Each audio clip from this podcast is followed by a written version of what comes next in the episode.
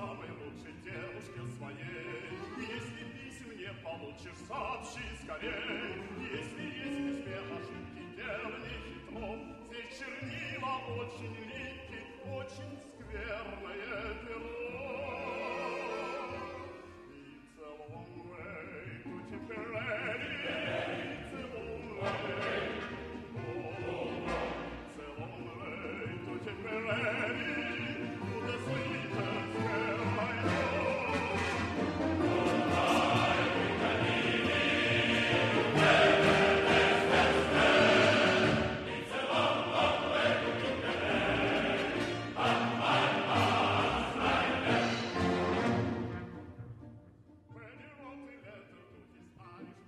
Esto es Blistocast. No es Istocast, pero casi. No es Londres, no es Sudáfrica, ni tampoco es Italia ni China.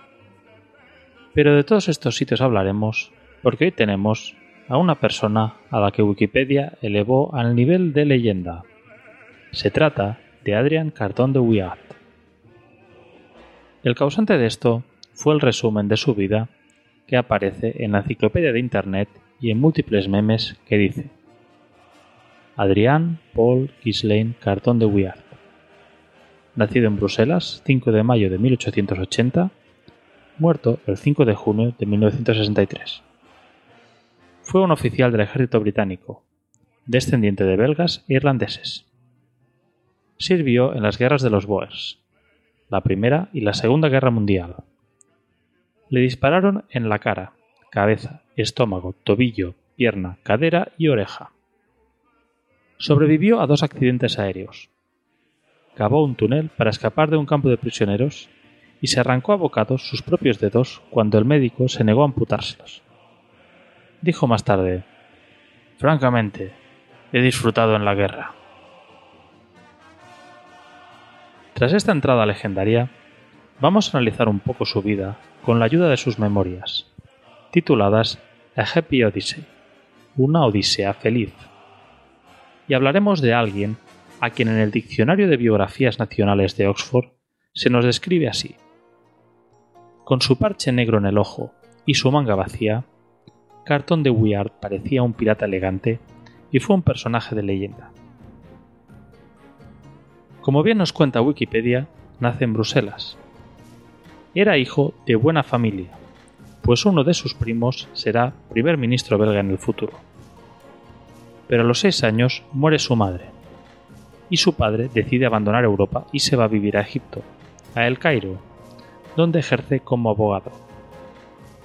Con 17 años, Adrián Carton de Wiart fue a estudiar a Inglaterra, al Balliol College, en Oxford.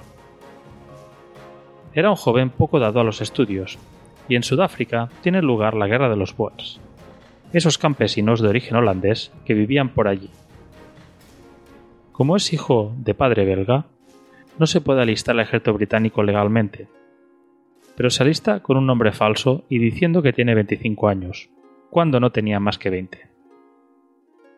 Se enrola en el Paget's Horse de caballería.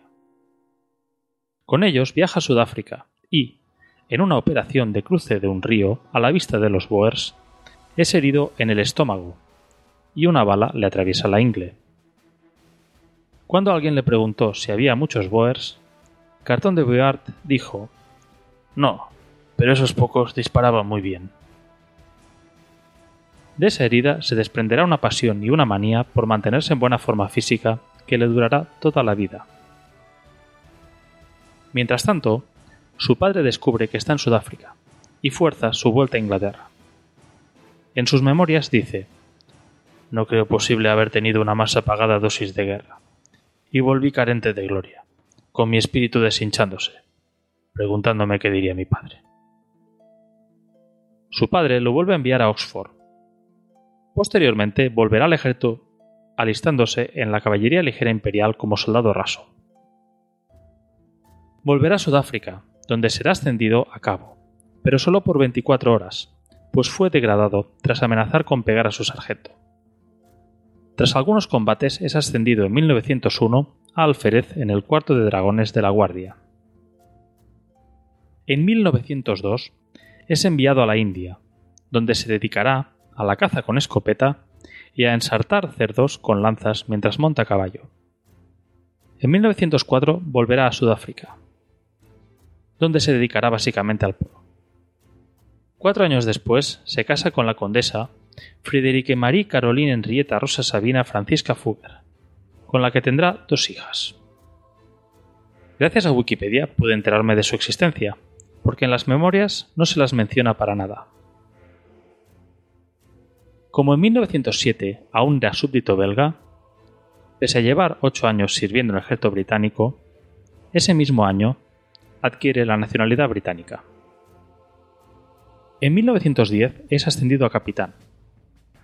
Antes de empezar la guerra, hace el examen para ascender a mayor, pero lo suspende, sacando en el examen de Derecho Militar 8 puntos sobre 200. Así viaja a Somalia, para luchar contra la rebelión de Mohammed bin Abdullah, al que los británicos llaman el Mulá Loco. En un ataque a una posición fortificada, liderando una compañía de nativos somalíes, una bala roza su ojo, otra le golpea en su codo y una tercera le parte la oreja. Eso le hará ganar, en mayo de 1915, la Orden de Servicios Distinguidos. Pero antes, el 3 de enero de 1915, perderá su ojo y le cogerá manía a atacar los domingos, pues fue herido seis veces en domingo. Como hay guerra en Francia, él quiere participar. Pero el comité médico no ve bien que vaya alguien que lleva un parche en el ojo al frente. Imaginad si fuera capturado por los alemanes y estos vieran que los ingleses envían oficiales tuertos al campo de batalla. Parecería que estuvieran en una situación desesperada. Al final salva el problema yendo a la prueba médica con un ojo de cristal, algo que no llevará nunca más, recurriendo al parche negro que siempre cubre su ojo y que le dará ese aspecto de pirata aventurero. En febrero de 1915 viaja a Francia. En la segunda batalla de Ypres es herido en la mano derecha no le queda casi palma de la mano, pero los médicos insisten en salvar su mano. Al final sucederá lo inevitable. Y, aunque el historiador Max Hastings insiste en que se arrancó él mismo los dedos, Cartón de Wiart no lo comenta en sus memorias, solo que el cirujano la amputó con gas. Volverá de nuevo, y antes de la ofensiva del Somme, recibirá el mando del octavo de Gloucestershire, donde de nuevo será herido en la cabeza. Una bala de ametralladora le atravesó el cráneo sin tocar nada vital. Posteriormente, en Grand Court, detendrá un fragmento de metralla con su cadera, lo que le valdrá una nueva visita a su, hospital favorito, Pork Lane. Mientras tanto, ganará la Cruz Victoria, la más alta condecoración británica al valor. En la batalla de Passchendaele es herido en el tobillo, tras lo cual volverá a estar hospitalizado tres meses. Pese a estas heridas, empezará la guerra como capitán y la acabará como brigadier, al mando de una división. En sus memorias comenta, Francamente, disfruté la guerra. Me dio bastantes malos momentos, muchos buenos, abundantes emociones y como en todo encontrado para nosotros. Una vez terminada la guerra, el Ministerio de Guerra lo envía a Polonia, como ayudante del general sudafricano Botha, quien manda la misión militar británica allí. Polonia es un país recientemente independizado, que está en guerra en cinco frentes. Contra los alemanes, contra los checos, contra los ucranianos, contra los lituanos y por último, pero no menos importante, contra la Unión Soviética. Pero el general Botha enferma pronto y Cartón de Wiart queda al mando.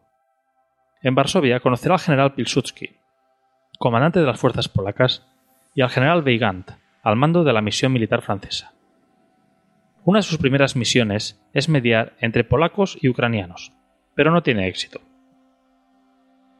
El gran peso que tiene allí la misión militar francesa hace que los británicos no simpaticen mucho con los polacos, excepto el propio Cartón de Wiart. Cuando Polonia obtiene la paz en 1924, la misión militar británica es desmantelada. Pero su antiguo decán, el príncipe Karl Radziwill, le ofrece un terreno de 2.000 kilómetros cuadrados cerca de los pantanos de Pipriet, ahí mismo en Polonia, donde se instalará y se dedicará a cazar y a montar a caballo. Había ido a Polonia para pasar tres semanas y se quedó 20 años allí.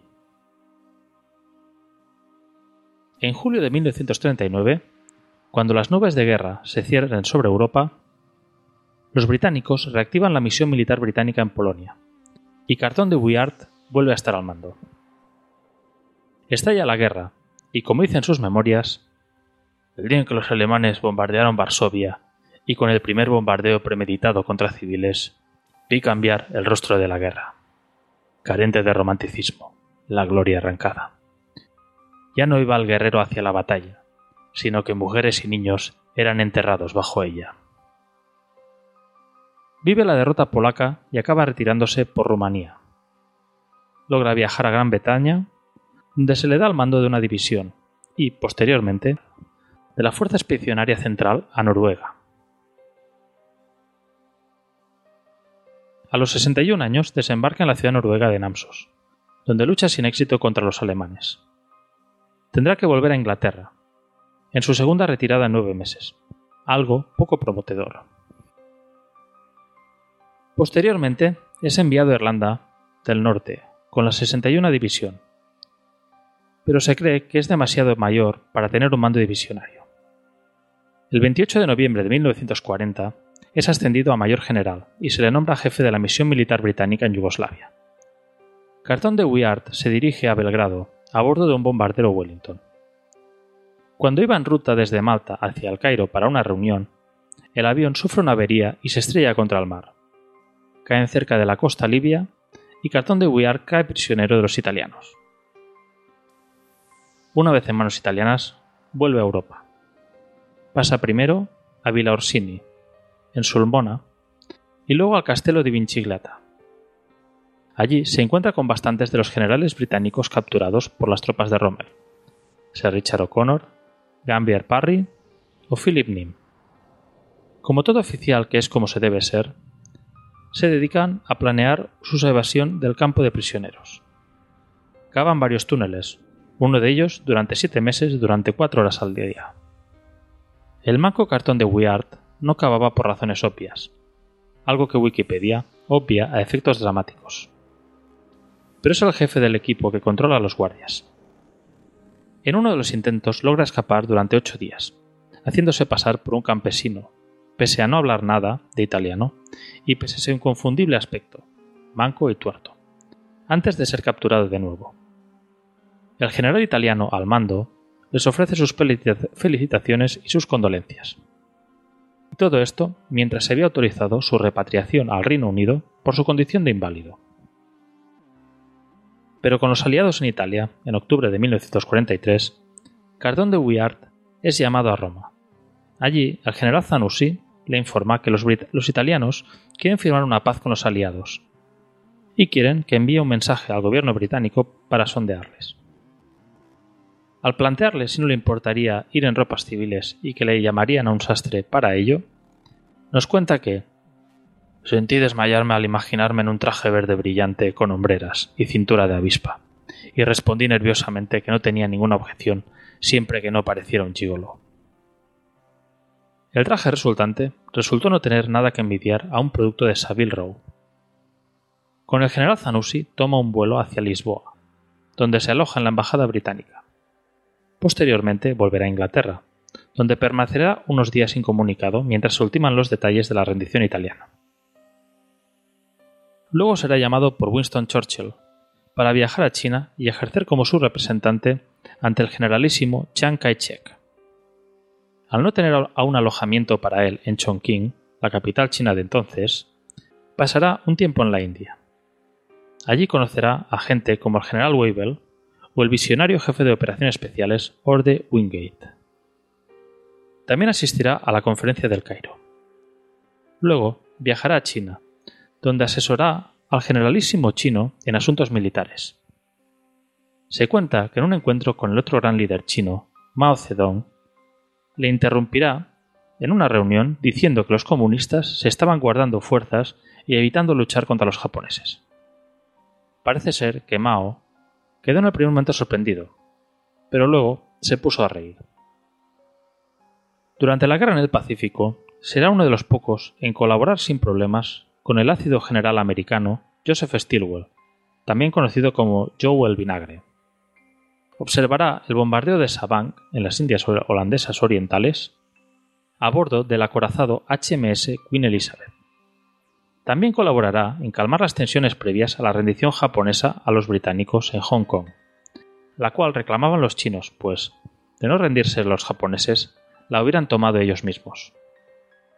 Luego asistirá a la rendición japonesa de Singapur y viajará a Nankín para seguir en su rol de asesor del gobierno británico a la China del Kuomintang. Se retirará en 1947, con 66 años, pese a que Chiang Kai-shek le ofrece trabajo como asesor personal. Inicia un tour de despedida, que se interrumpe en Rangún. Allí, bajando por unas escaleras, se resbala y se rompe varias vértebras, casi muriendo tiene que ser hospitalizado en Inglaterra. En 1949 morirá su esposa. Pero dos años después, con 71 años, se casa con una mujer 23 años más joven que él. Nuestro viejo general de aspecto pirático se mudará a Irlanda, donde muere el 5 de junio de 1963. Y esta es la vida de quizá uno de los últimos héroes románticos. Victoriano, eduardiano. Un personaje de un siglo XIX que le tocó vivir el siglo XX. Recomiendo mucho leer sus memorias, lo que hemos comentado, a Happy Odyssey. De momentos lo hemos encontrado en inglés, pero son bastante buenas. Y para terminar nos despediremos con unas palabras suyas. Los gobiernos pueden pensar y decir lo que les plazca, pero la fuerza no puede ser eliminada y es el único poder incontestable y real. Nos dicen que la pluma es más fuerte que la espada, pero sé cuál de estas elegiría yo.